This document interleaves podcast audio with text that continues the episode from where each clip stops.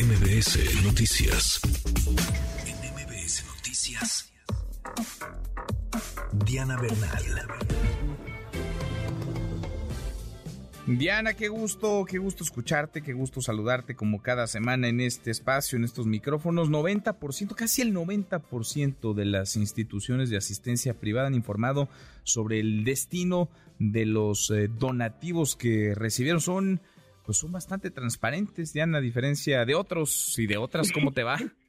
Exactamente, Manuel, qué gusto saludarte. Y sí, creo que es una nota relevante porque precisamente ahora que se está poniendo el énfasis en la necesidad pues, de que tengamos un gobierno transparente, es muy interesante ver cómo la sociedad civil en un 90%, o sea, 9.859 organizaciones que se dedican a la asistencia o beneficencia privada, que están autorizadas para que tú, yo, cualquier empresa les dé donativos y los pueda deducir de impuestos y que los dedican desde luego a obras en beneficio de población vulnerable, de comunidades indígenas o también de apoyo a proyectos legislativos o de proyectos de investigación científica o académica, pues cumplieron con esta obligación de presentar en tiempo, como el propio SAT lo reconoce en el portal del SAT, toda su declaración, o sea, se desnudan, valga la palabra, eh, dicen en primer lugar cuáles son sus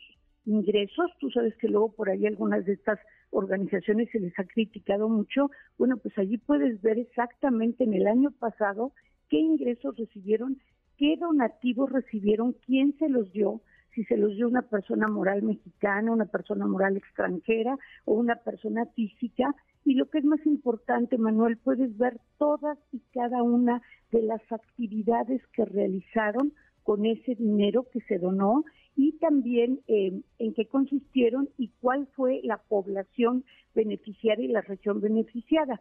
Por poner un ejemplo, que estoy poniendo de ejemplo a Oxfam porque es información pública, pues Oxfam apoyó a senadores para hacer una iniciativa que ayude, apoye a los trabajadores de plataformas digitales que luego pues no tienen este, seguridad social ni derechos laborales.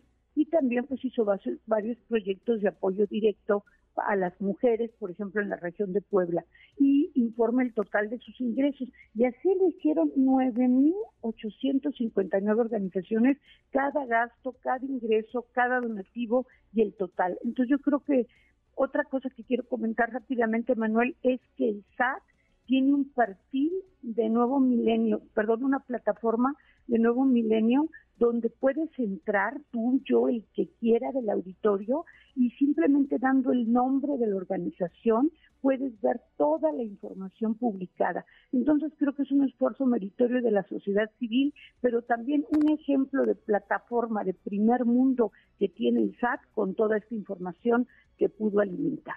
Mira, interesantísimo. Pues solo el 10%, digamos, no ha eh, terminado, terminado de transparentar eh, los ingresos, los donativos que recibieron, pero el 90% lo, lo hicieron, Diana, cumplieron, pues, y dijeron de parte de quién y qué hicieron con esos eh, donativos, con esos recursos. Diana, gracias, qué gusto como siempre. Gracias, Manuel. Feliz tarde, muchas gracias. Muy buenas tardes.